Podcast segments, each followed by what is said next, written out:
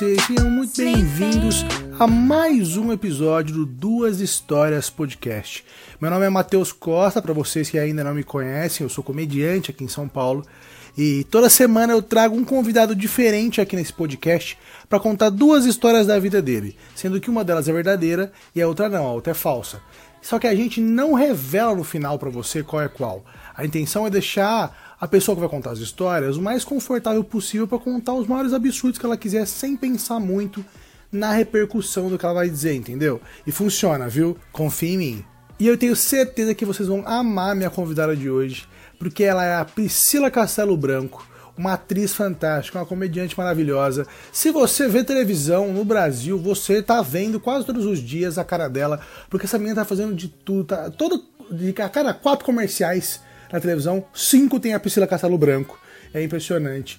E é super merecido, porque ela é super talentosa, ela é super engraçada, vocês vão amar as histórias dela, eu tenho certeza absoluta. Mas antes da gente entrar para as histórias da Priscila, eu queria lembrar vocês de seguir o Duas Histórias Podcast no Instagram e no Twitter, é o arroba Duas Histórias P. Você que gosta aí de canal de cortes do YouTube, eu não tenho canal de cortes, mas o nosso Instagram ele é meio que o nosso canal de cortes, porque quarta-feira entra sempre um teaser do episódio da semana lá, uns 3, 4 minutos do episódio, ou seja, um corte, né? Mas lá eu chamo de aperitivo, lá no IGTV do arroba Duas Histórias P. Então não esquece de seguir lá e não esquece de seguir as minhas redes sociais e as redes sociais do convidado que estão sempre na descrição aqui do post, junto, é claro, com o nosso perfil do Apoia. Sim, você que quer patrocinar esse canal, você que quer me ajudar a produzir cada vez mais, você pode ir lá no apoia.c barra Mateus Costa Comediante e contribuir com qualquer valor que você quiser, tá bom? E não esquece também que nós estamos ainda na nossa campanha Indica para dois. Tudo que você precisa fazer é indicar qualquer episódio do Duas Histórias Podcast para qualquer dois amigos seus. Indica para dois, pega dois amigos que gostam de podcast, que você sabe que vão adorar ouvir as histórias que estão nesses episódios e manda para eles, tá bom? Indica para dois. Sem mais delongas então, vamos ouvir as maravilhosas histórias de Priscila Castelo Branco.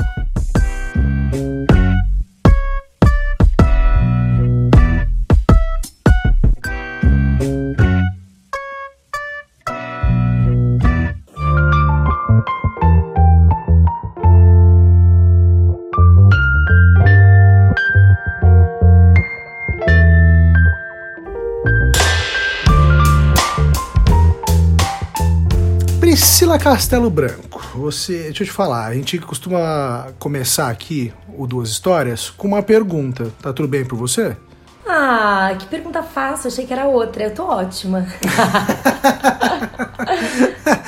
Não, eu queria saber se tá tudo bem com você a gente fazer a, a Antes pergunta. de fazer a pergunta, ou seja, Matheus, são duas perguntas, né? Não, na verdade, o que eu te perguntei foi se está tudo bem com você nós começarmos com uma pergunta. Ah, então tá. Tá tudo ótimo, podemos começar. É seguinte, ó. Sei que você é atriz, além de comediante. Então você, como a maioria dos artistas brasileiros, é multitalentosa, eu tenho certeza absoluta disso. Eu queria, eu queria saber, dentre os talentos que você não tem, qual que você mais gostaria de ter? Cara, cantar, sem dúvida nenhuma, eu queria saber cantar. E definitivamente é um talento que eu não tenho. Nossa, eu sou um puta cantor frustrado também, mano. Nossa, que tristeza, cara. Não, e o pior, o mais triste, assim, você já tentou cantar, pelo menos assim, eu digo, você tentou ser cantora? Não, não tive nem essa oportunidade. Nunca tive ninguém que me incentivasse. Eu já fiz, ó, mas eu já fiz é, curso de música, já fiz, é, já participei de coral e já fiz aula de canto pra ver se eu melhorava. Pode crer. E mas não tem, é muita coisa pra melhorar pra chegar lá, entendeu? Aí eu falei, ah, gente, Pode crer, pode crer. deixa, deixa, não precisa, deixa. Não, mas pra- tudo bem, mas você tentou, você perseguiu seu sonho de alguma maneira. Eu também fui. Eu, é porque assim, eu, eu perguntei pra você, porque eu também não deixei quieto, assim, né? Falei, ah, não sei cantar, foda-se a vida. Não, eu tentei também, sabe? Eu também fiz coral. Entendi, mas daí era um sonho teu, era vontade de ser cantor mesmo. Cara, não, então, esse é, o- esse é, é muito louco. Eu nunca quis ser, eu nunca quis ter, a, ter vida de artista. E eu acho que como cantor, sempre é uma parada que apareceu muito na televisão, como, ah, o cara que vive viajando, e eu nunca curti muito isso. Eu nunca quis, de fato, ser, ser cantor. Entendi. Mas eu, tipo, acho muito foda cantar e eu adorava cantar. cantar, entendeu? E aí eu comecei a aprender a tocar violão, eu compunha. E aí eu falei, mano, eu tenho que aprender a cantar, não é possível que eu não consigo cantar. E aí eu fiz também, fiz coral, fiz aula de, de música. E eu tive, Pri, eu tive uma dupla sertaneja, meu. Olha, você chegou longe então. Não, eu passei vergonha longe, foi isso que eu fiz. Ah, mas aí Porque- você investiu na vergonha. Isso é muito. ah, Isso É, então, isso é muito pior, mano. Você... Eu acho que não. Tamo eu, nós- vejo, ó. eu vejo com os outros olhos. Eu acho que isso é digno de mérito, entendeu? É assim, mereceu, assim, sabe? A tentativa já é válida. Pode ser. Você tá vendo, você tá tentando ver o copo um pouquinho mais cheio do que eu. Eu o meu copo tá sempre. É, é- é a metade vazia. Eu tô sempre vendo a metade vazia, tá ligado? Porque pra mim, na real, o que eu tô vendo é assim: você e eu temos a mesma frustração. A gente não conseguiu cantar na vida. Sim. Só que você, você só se frustrou. Eu, frus- eu me frustrei e passei vergonha. Entendi. E Entendi. tem isso na internet. Então, se a galera procurar a fu- a fundo, acha. De vez em quando tem um, um espírito de porco que me manda um vídeo. Qual era o nome da sua dupla? Cara, era Breno e Matheus. Olha, e, É. e era nome de dupla, tinha tudo pra dar certo, hein? Não, tinha- eu, eu morava no interior de, de São Paulo, lá em Ribeirão Preto. Gente. E eu tava na faculdade. Foi na época do boom do sertanejo universitário. Daí Entendeu? você quis encarar. E você bebia muita cerveja? Não, eu bebia zero cerveja. Eu comecei a beber Então foi depois que eu entrei na isso, faculdade. Matheus. Foi isso, Matheus. Se você bebesse muita cerveja, você ia bombar. Eu acho que teve um pouco disso. Eu acho. Pode ser. Eu não era tão do meio assim, eu só tinha o sonho. Eu não tinha o espírito sertanejo. Você não se dedicou o suficiente. Sabe o que, que eu acho também que era? Na época, eu não tinha namorado ainda. Então eu também não tinha sido corno. Ah, isso é bem importante. Eu o acho que. O que traz. Sim, tá, é uma vivência necessária Eu pro cantor sertanejo, né? Descobri Pelo menos isso. pro que faz sucesso, né? Mas olha, Matheus, nunca é tarde, hein? Essas duas coisas são fáceis da gente conseguir nessa vida. Não, já foi. Agora, agora então. Agora a vida me bateu, eu já sou corno, eu já bebo, só que agora eu não ouço sertanejo mais e, pô, eu movi. Só que agora eu você já coloquei tá o microfone. frustrado. Olha que merda. É, não. Não, eu decidi, eu criei outra relação com o palco e microfone, tá tudo certo agora, tá tudo bem. Tá bom, tá bom.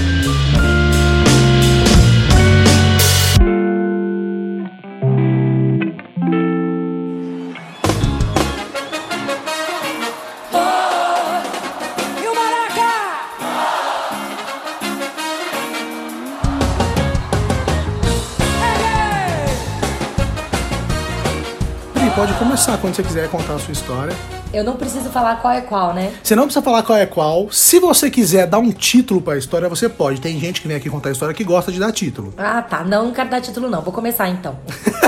Tudo bem, fica à vontade. A minha história tem muito a ver com a pergunta que você me fez sobre cantar. É. Porque foi uma grande oportunidade que eu tive de estar é, do lado da pessoa que eu mais admiro na música.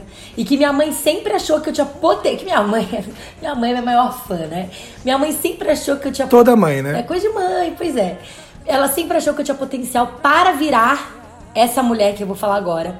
Que é Ivete Sangalo. Olha só como minha mãe é otimista. Você né? seria a Ivete, a Ivete Paulista, era isso? Exatamente. Minha mãe achava que eu ia ser uma Ivete na vida, que eu tinha talento pra ser uma Ivete. Pode crer. E sonhadora, né? Sonhadora iludida, coitada. E aí eu tava num carnaval, eu tava pulando o trio elétrico, e aí eu tava muito pertinho do trio elétrico, olhei pra cima e vi Ivete Sangalo na minha frente. Muito Que coisa perto. maravilhosa. E aí eu Que falei. coisa maravilhosa. Maravilhoso. É um aí anjo, né? É um acontecimento. Eu já vi de perto também. É um acontecimento. Marcou minha vida. Marcou minha vida, só que pra melhorar, a Ivete olhou pra mim e eu olhei pra ela e ela falou assim pra mim: "Sobe!" Você tá de zoeira. Eu falei: "O quê?" Ela falou: "Sobe!" Porque eu acho que eu tinha um amigo em comum com ela, que era um produtor. Ah. E aí acho que ele deu um tchau pra ela e ela olhou pra mim e falou: "Sobe", porque meu amigo já tava bebendo, já não tava vendo mais nada, e ela olhou pra mim e falou: "Sobe". E aí eu peguei Pode ele. crer. Vo- Você seria, você seria meio tipo assim, ó. Sobe e traz meu brother. É, É isso. tipo isso, entendeu? Mas na Pode dúvida, crer, mas eu foda-se, porra, eu foda-se. vou. Foi, ela olhou pra mim e falou. E aí eu peguei o Matheus, que por coincidência era seu xará. Putz. E eu falei, Matheus, a Ivete falou pra gente subir agora! E ele falou, então vamos subir. Aí eu falei, então vamos subir. E aí ele tava loucão, aí a gente subiu. E aí na hora que a gente chegou ali pra entrar, a mulher não queria deixar a gente entrar, não queria deixar a gente entrar. Aí o Matheus deu uma de louco, falou assim, olha só, Ivete Sangalo acabou de me chamar pra subir, você não viu. e aí tinha um segurança olhando e fez um joinha pra, pra pessoa, que pro outro segurança, né? Que na verdade era uma Tipo, mulher. validando a história. Pois é, validando a história. Tipo assim, a Ivete mandou eles subirem. Pode crer, pode E crer. aí foi assim, um, um acúmulo de, é, de coisas inacreditáveis. E aí a gente conseguiu subir. Quando eu vi, eu estava pulando num trio elétrico do lado da Ivete Sangalo. E aí foi mais próximo Meu que. Deus. foi- E você cantou? Você cantou? Cantei do lado dela só, né?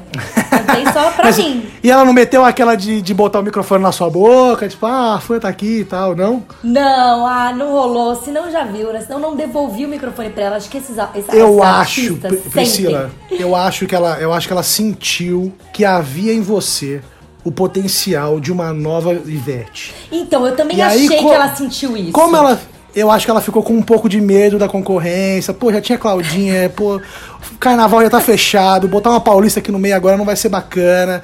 E eu acho que ela sentiu na energia do axé. é morena igual eu. Foi isso, foi isso, foi isso, te boicotou. Foi isso que aconteceu. Então, olha, Matheus, eu, fiquei- eu passei muito tempo pensando por que que Ivete não passou o microfone pra mim. E agora realmente você me esclareceu. Eu acho que eu vou até acabar com a minha terapia, porque isso é era a minha grande questão, assim, meu gatilho, sabe? Anos e anos de terapia jogaram fora. Tudo que você precisava era de uma epifania num podcast. Que maravilha. Mas aí eu cantei até morrer e foi uma- o momento mais perto que eu cheguei de Ivete Sangalo, assim. Que coisa linda. Olha, eu tô. Por você, assim, a gente, a gente. A primeira vez que a gente tá se falando, né? A gente conversou em off e tal, o público não sabe. A gente já se trombou em noite fazendo show e tal, mas é a primeira vez que a gente tá trocando a ideia mesmo. E aí. Não fala isso, Matheus, porque daí parece que, eu- que a gente é, é antissocial. Quatro vezes que a gente se Não, encontra mas e eu vou explicar. Não, não, mas é porque, pô, quando a gente vai fazer show, geralmente, pô, eu e a, eu e a Pri, a gente não tá numa, numa fase onde a gente só faz solo, né, Pri? Exato. A gente geralmente faz show com 10 cabeças. É muita E gente. aí é gente pra caramba, é muita gente no camarim, e aí é aquilo, né? Você entra, geralmente tem show depois de também, ou você tá vindo de outro show, é, é- é corrido, nem sempre dá pra conversar com todo mundo, né? Ou a gente tá correndo pra não perder o metrô. Exatamente. Exatamente, a Pri entende. Mas eu tô eu- porque assim, eu tô, eu, tô, eu tô assustado com alguma semelhança, porque eu sou fanzaço da Ivete. E eu não sei se eu teria tido é, força na perna pra subir o, o trio se ela chamasse, de verdade. É, eu tive que... Eu já tô, já, eu tô te admirando, já só por ter subido. Mas é porque você não bebia cerveja, nessa época do carnaval eu já tava, eu já não tava mais pensando direito, entendeu? O negócio Que era ano, só foi, ir. que ano foi isso? Isso que ano foi, foi, isso? em 2014. 2014, eu já bebia. irmão. Ixi, Já bebi tava louco, já. Já se, bo, se bobear, eu já era até corno, só que eu, não- eu, só que eu não sabia. devia ser, né? Porque é sempre o último a saber.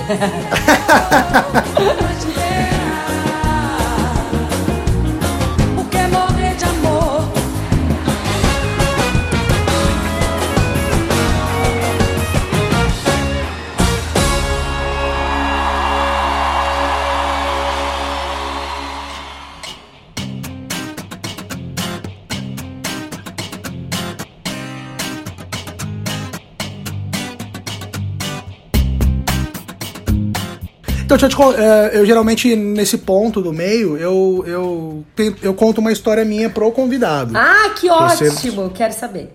Mas aí você vai contar uma história sua verdadeira ou falsa também? Não, eu vou contar uma história minha verdadeira. Eu sempre conto a história minha verdadeira. Entendi. A gente que dá duas, duas histórias. É, a galera aqui, na verdade, tá aqui pra ouvir você, Pri. Ah. Só que aí, eu conto uma história de lambuja. Também Ah, pra, tá. pra também não falar assim, ah, o Matheus nem veio hoje, sabe? Não, eu tô aqui também. Entendi. Conta. Então, Quando eu era moleque, eu estudei num colégio em Ribeirão Preto, que tem no Brasil inteiro, que é- que é o famoso colégio adventista. Tá. E, e, e o adventista ele tinha um um curso de redação que era uma aula extracurricular, como muitos colégios têm, logo depois da aula. Então acabava a aula, você tinha mais uma hora de aula. É, e era um curso que os pais compravam à parte, tá ligado? Tá. E aí eu, eu entrei nessa, nessa, nesse colégio na quinta série. E eu fiz o curso de redação na quinta série. E era um porre, eu odiava a professora. Era um saco, tipo assim, segunda-feira, já tá puto que você tá na aula. E aí eu, você saía da aula, tinha mais aula, sabe? Tipo, era um inferno na terra. E aí, na sexta série, eu falei, mano, eu não vou passar por isso de novo, tá ligado? Só que meus pais, eles nunca me deram muita escolha. E aí eles foram, me obrigaram a fazer o curso, compraram o curso e foda-se. Que é aquele tipo de curso pra, pra criança nunca mais voltar pra casa, né? É isso, queria me deixar o mais tempo possível fora de casa. Você pegou, você entendeu tudo. É. Matheus, vamos dar um abraço aqui por, por podcast. A gente tá resolvendo muitas questões da nossa infância aqui hoje. Nossa, é verdade, né, mano? O podcast ele tem sido pra mim, olha, melhor do que tem saído melhor do que a minha terapia. E eu geralmente gravo Uma de grande terapia. E eu geralmente gravo de terça, que é no dia que eu faço a terapia também, então soma as coisas, menina, sai, eu saio gostosinho do podcast, viu? Chora, né? Ai, mas eu só sei que, tipo, na sexta série eu falei, mano, eu não vou fazer esse curso. E meus pais pagaram e eu de fato não fiz. Porque do lado, assim, colado, parede com parede com colégio, tinha um lugar em Ribeirão Preto que chamava é, Círculo Operário. Que era tipo de uma cooperativa de trabalhadores, só que tinha uma quadra de futsal que ficava aberto o dia inteiro. Então, os moleques, todo mundo saía da aula e ia jogar bola lá, tá ligado? Ah. E aí eu falei, mano, pau no cu da redação, eu vou jogar bola. E aí, eu que era super nerdinho, super, super comportado, era o máximo de rebeldia que eu conseguia fazer, tá ligado? E aí eu passei todas as segundas-feiras, eu saía da aula, entrava na quadra, jogava até tipo 10 minutos antes de começar de acabar a, a aula de redação, entrava no colégio, secava o suor no banheiro e esperava minha mãe chegar. Caraca, isso sem ela saber? Não, sem minha mãe saber, minha mãe pagou, tipo, putz, eu vim contar isso pra minha mãe. Minha mãe Gênio. descobriu isso. Gente. Minha mãe descobriu isso faz uns dois meses. Eu contei pra ela, tipo, num almoço que a gente tava tendo, contando história de, de molecagem e tal, e aí eu contei pra ela, porque agora, né, foda-se. Caraca. Mas ela não sabia, e aí, tipo, o pro- mas o problema de tudo é porque, assim, no final do ano tinha a formatura da redação. Puta, e você nunca foi. E eu tinha, e eu fui, é, pois é, e eu fui na formatura no, quando eu, eu fiz no quinto ano. Então eu tinha certeza que minha mãe ia querer na formatura na sexta série, e eu ia me fuder, porque a minha mãe, ela é muito safa. Eu nunca consegui enganar minha mãe, nunca. Tipo, toda vez que, tipo assim, eu tomava, sei lá, advertência, e eu queria mandar uma lorota, tipo, ah, não era pra mim, aconteceu algum erro, alguma coisa idiota assim, eu sempre me fudia, tá ligado? E aí eu tava desesperado. Qual que é o nome da sua mãe? Minha mãe chama Márcia. Não, mano, minha mãe é rata, rata. Ela não. Nada passa por ela. É, Márcia é nome de, de psicóloga. É, é, ela é um pouco. Ela é um pouco. Ela é advogada, na verdade. Mas tem um pouquinho de Ah, psicóloga aí. também. Toda mãe tem, né? Toda mãe tem que saber um pouquinho, eu acho, no final das contas. Mas então, firmeza. Aí eu fiz o sexto ano inteiro, chegou no final do ano, formatura. Eu gelei, né? Não sabia o que ia acontecer, já tava prevendo o que ia acontecer com o meu cadáver, como que as pessoas iam descobrir que meus pais me assassinaram e tal. E aí, e aí aconteceu um milagre. A minha mãe, na Eu época. tava deixando cartas pros meus colegas. Já tava deixando, já. Tava deixando e-mail automático. Se eu não responder em 24 horas, veio me procurar, tá ligado? Umas coisas. umas loucuras. e aí, mano, a minha mãe na época tinha uma loja de roupa feminina. E ela viajava muito pra comprar roupa em fornecedor e tal. E aí, na noite da formatura, ela não ia estar em Ribeirão Preto, ela ia estar em São José do Rio Preto, eu acho. Uma cidade dessa do interior de São Paulo também, é, fazendo compra. E aí eu pensei, nossa, me livrei, graças a Deus, não vou precisar ir, né? Porque meu pai sempre foi super desleixado pra essas coisas, nunca foi, sabe? Então eu sabia que não ia rolar. Nunca ligou. Nunca, nunca. Nunca, e minha mãe também nunca, nunca forçou ele aí, então eu, eu sempre fui acostumado, ele não colava nesses rolês, tá ligado? Sim. Só que eu não sei por que ele resolveu colar. Ele falou, ah, demorou, eu vou. Mentira. E a gente foi, eu fui num jantar de formatura, eu e meu pai. Tava parecendo tudo perfeito, tua mãe indo trabalhar em outra cidade. Puta. Pois é. E E, eu fui, mano. Eu fui na formatura, eu e meu pai. E aí, só que o meu pai, ele sempre foi muito mais lento que a minha mãe, muito mais desligado. Então, cara, eu suei a formatura inteira, mas teve uma hora que, por exemplo, começou a passar um telão é, com as fotos dos formandos, sabe? Tinha nenhuma. E era só umas fotos assim, não era foto, tipo, com beca. Eram umas fotos, tipo, eles foram à tarde lá e tiraram umas fotos da galera, tipo, numa, do lado de uma árvore, três amigos juntos, depois dois, dois amigos juntos, aí todo mundo junto, aí mais três, sabe? Umas fotos aleatórias, assim. E aí eu suando frio, porque não ia aparecer foto nenhuma minha, e aí eu comecei a trocar uma ideia com meu pai. Toda hora eu puxava um papo com ele, toda hora eu puxava um papo com ele, toda hora, eu- toda hora ele olhava pra mim e falava alguma coisa. Quando acabou, ele olhou e falou assim: caralho, ué, e aí, cadê suas fotos? Eu falei, como assim? Passou várias, você não viu?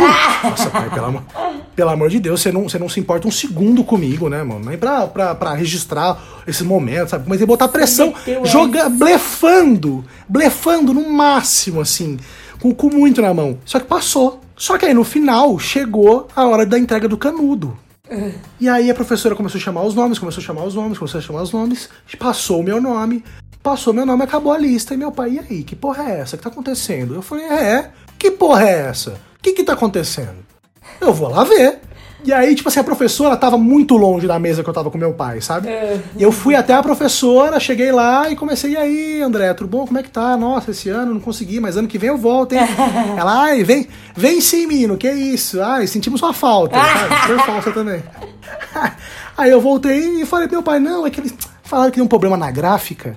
E aí não imprimiram alguns, e aí pra não entregar o canudo vazio, vai entregar pra gente lá no, na faculdade só, lá, lá no colégio só, né? Então vão chamar lá mesmo. E é isso aí, tipo, meu pai não desconfiou Ele e nem passou. foi e eu... resolver nada, ele só acreditou. Não, não, meu. To- Total, meu pai botava a maior fé em mim, meu pai nunca desconfiava dessas coisas, mas também meu pai nunca lidava com isso, era sempre minha mãe, sabe? Ele nem sabe se não E era assim mesmo, né? Se todo ano metade não pegava Não, depois, né? M- Meu pai morreu sem saber dessa história, tá ligado? Mentira! Tão inocente. Tão inocente. Mal e eu fui contar pra minha mãe. o grande ator que você é. Pois é, já era, já era um indício, né? Já era foi um antes, indício. Era, foi antes. Eu já fazia teatro na época, mas foi antes de eu me profissionalizar, mas já era um indício de que tava, do que tava vindo pela frente. Realmente, muitas coisas em comum.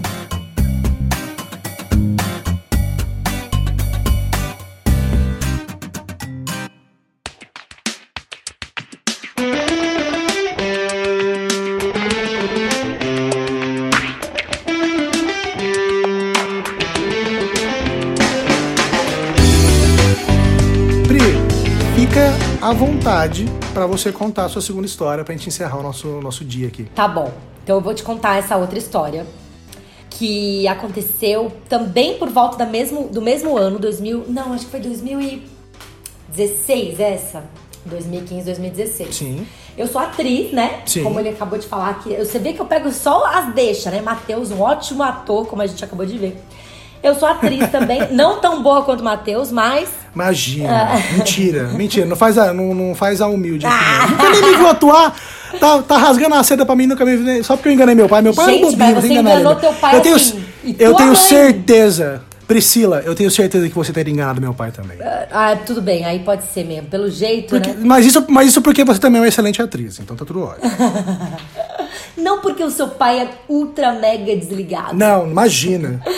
Bom, minha história é o seguinte: eu fui fazer, eu fazia parte de uma peça chamada Cenas de uma Execução com a Clarice Abujanra, que hoje é uma atriz maravilhosa, já tem 70 anos de idade, super experiente e tudo mais. É, sobrinha de Antônia Abujanra, que foi um grande diretor de teatro, nós fomos fazer Sim. uma peça de teatro chamada Cenas de uma Execução e a gente entrou num com um fomento, né, que significa que a prefeitura ajudou a gente a viajar por algumas cidades do Brasil que tinham teatro e a gente ia fazer essa peça gratuitamente na cidade, né? Super bacana. Super bacana. E aí a gente foi pra... Essa era, essa era a contrapartida do, do projeto? Exatamente, a contrapartida. Ah, Eles arcavam Pode com os crer. custos, né? O cachê era fixo e a gente viajava nas cidades que eles escolhiam. E a gente viajou por oito. Da hora, que massa. Muito, é muito legal. Chama APA, que é Associação de, né, da Arte, não sei. Incrível. Muito incrível. legal. E aí, a gente viajou pra oito cidades, inclusive. E uma delas era muito no interior, assim, muito, muito no interior. Era um teatro grande, mas você percebia que era um teatro pouco utilizado, é, bem deteriorado.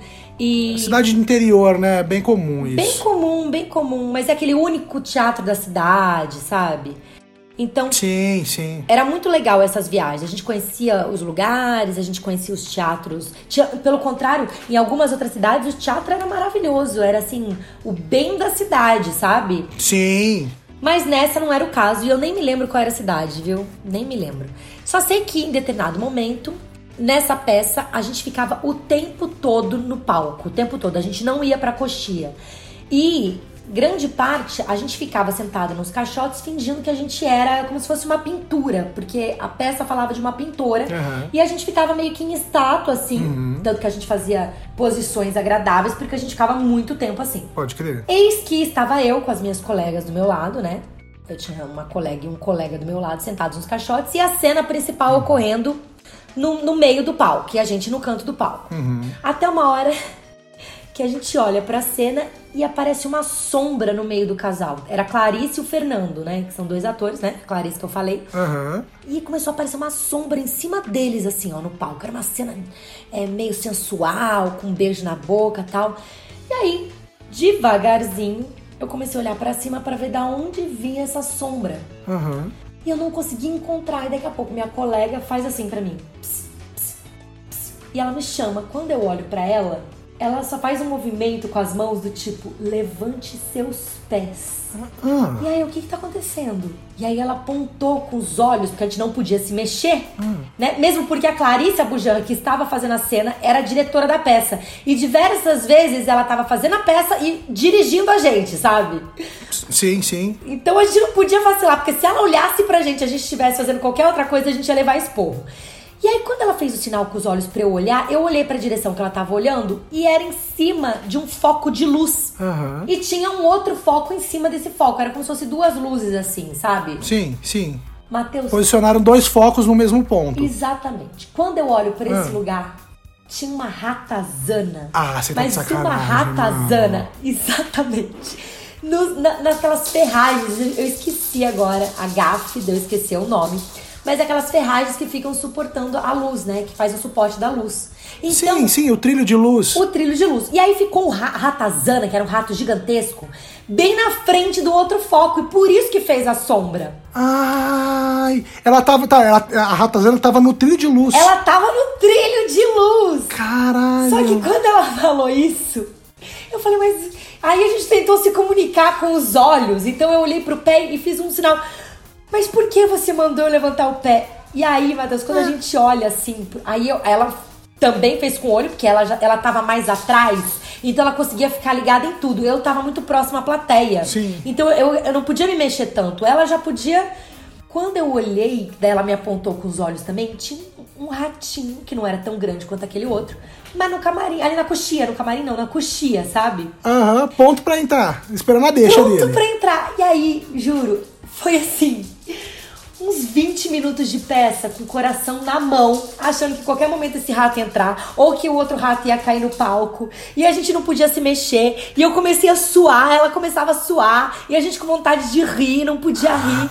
Foi, olha, uma peça muito marcante, porque nunca tinha acontecido uma coisa dessa, assim. Meu Deus, mano. Mas, mas tudo bem, mas no final das contas, vocês conseguiram levar o bagulho e rolou normal. No final das contas, eu nem lembro como foi a peça. Nem lembro, porque eu só consigo me concentrar nisso. Acabou. Aí eu correndo fui no camarim pegar minhas coisas e sair de lá o quanto antes, porque eu falei, gente, tem um monte de rato aqui, né? Aham. E, e aí não aconteceu nada, assim. Mas eu também não comi um sanduíche que tinha lá, nada que eu falei, ah, não. Prefiro evitar. muito sábio da sua parte, muito sábio é da o parte. mínimo, né? Que louco, mano. Nunca aconteceu muita coisa assim comigo no, no palco.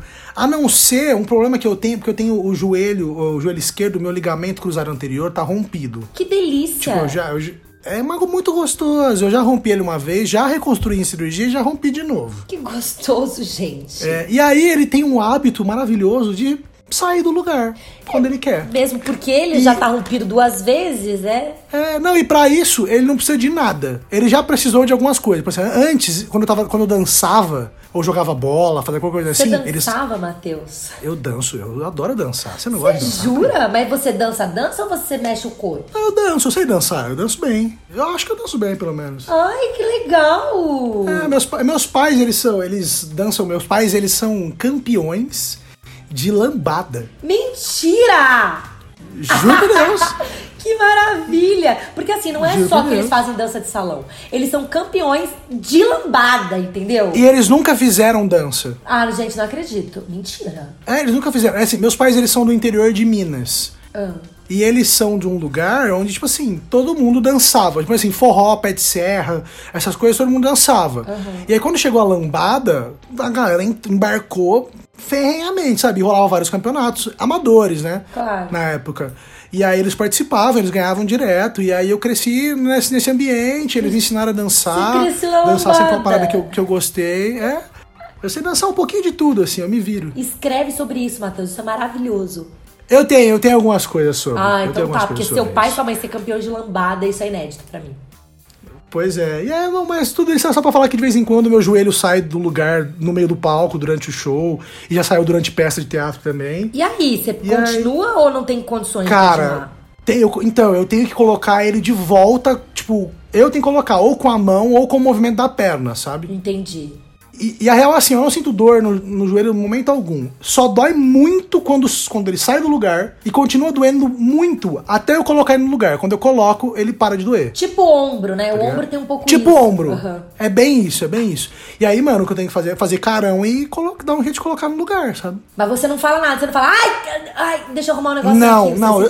Pri, acontece tanto comigo isso que eu já acostumei, tá ligado? Eu já consigo, assim, não demonstrar que isso aconteceu. Entendi, sinistro, hein? Pois é, mas- Porque, por exemplo, mas- o Tiaguinho, que é um amigo meu, o Tiaguinho Mil Grau, sabe quem é? Já ouviu falar? Sim.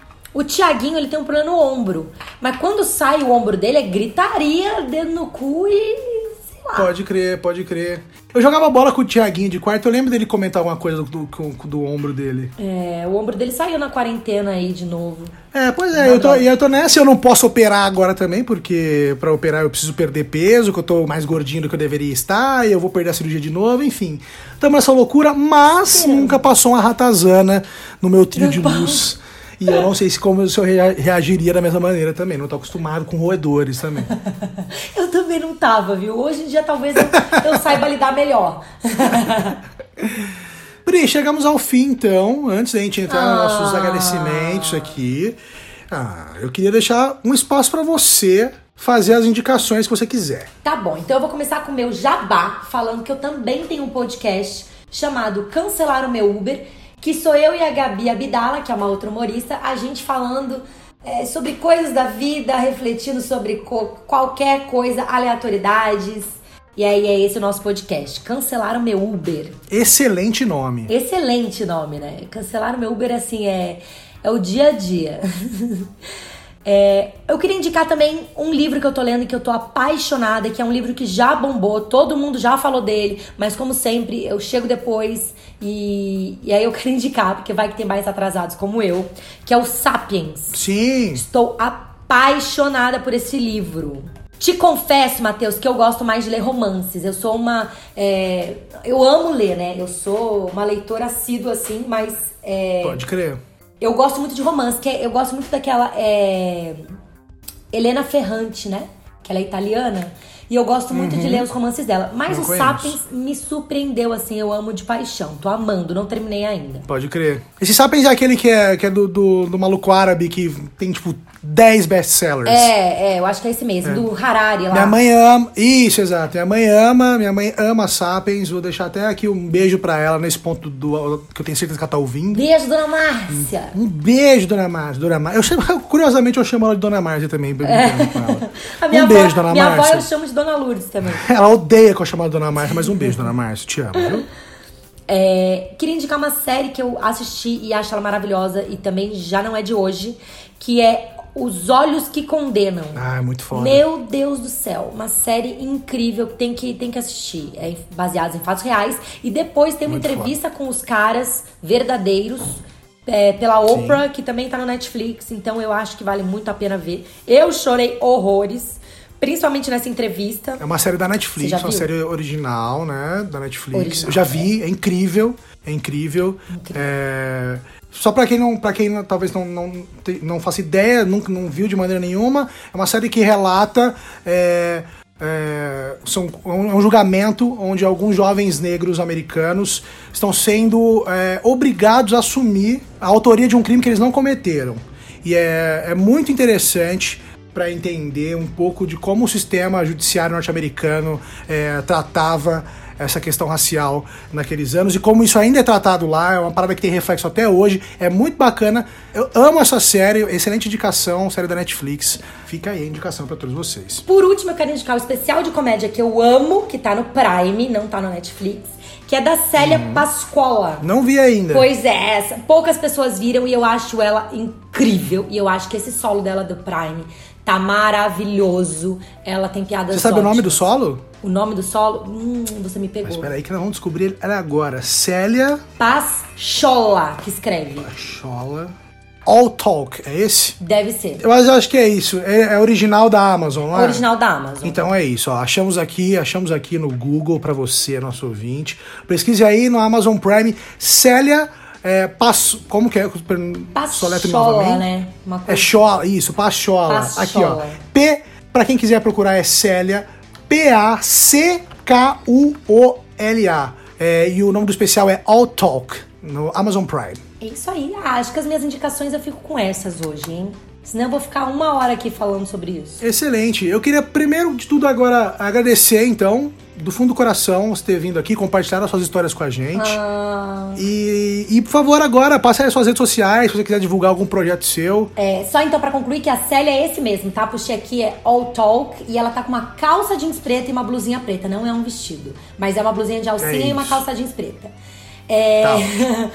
Bom, gente, eu quero então muito, muito, muito agradecer ao Matheus. Foi tão difícil conseguir fazer, né, Matheus? Eu tava com uma agenda completamente doida, que eu tava indo pro Rio, enfim. Até por isso, eu quero te agradecer mais ainda. Eu tô vendo no seu stories a sua correria, os projetos que você está gravando.